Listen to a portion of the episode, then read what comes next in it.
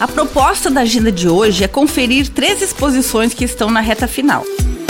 Até domingo, a Associação de Artistas Plásticos de Joinville realiza as exposições coletivas Corpo como Objeto de Estudo. A visitação é gratuita das duas às cinco e meia da tarde. O Galpão da Plage fica na rua 15 de novembro, número 1383, no bairro América.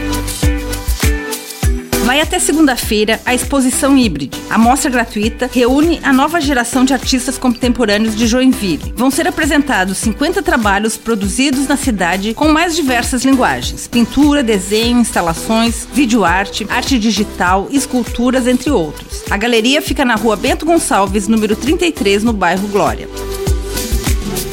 E terminando na terça-feira que vem, a exposição Ponto Sem Nó, de Roseli Hitzman, está no Espaço Cultural Hitzman. O espaço fica na rua Anitta Garibaldi, número 1787, e a visitação é das 2 às 5 horas da tarde.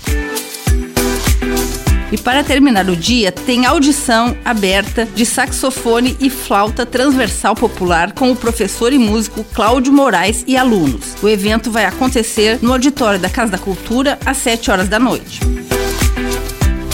Com gravação e edição de Alexandre Silveira e apresentação comigo, Lindy Araventes, essa foi a sua agenda cultural. Até a próxima!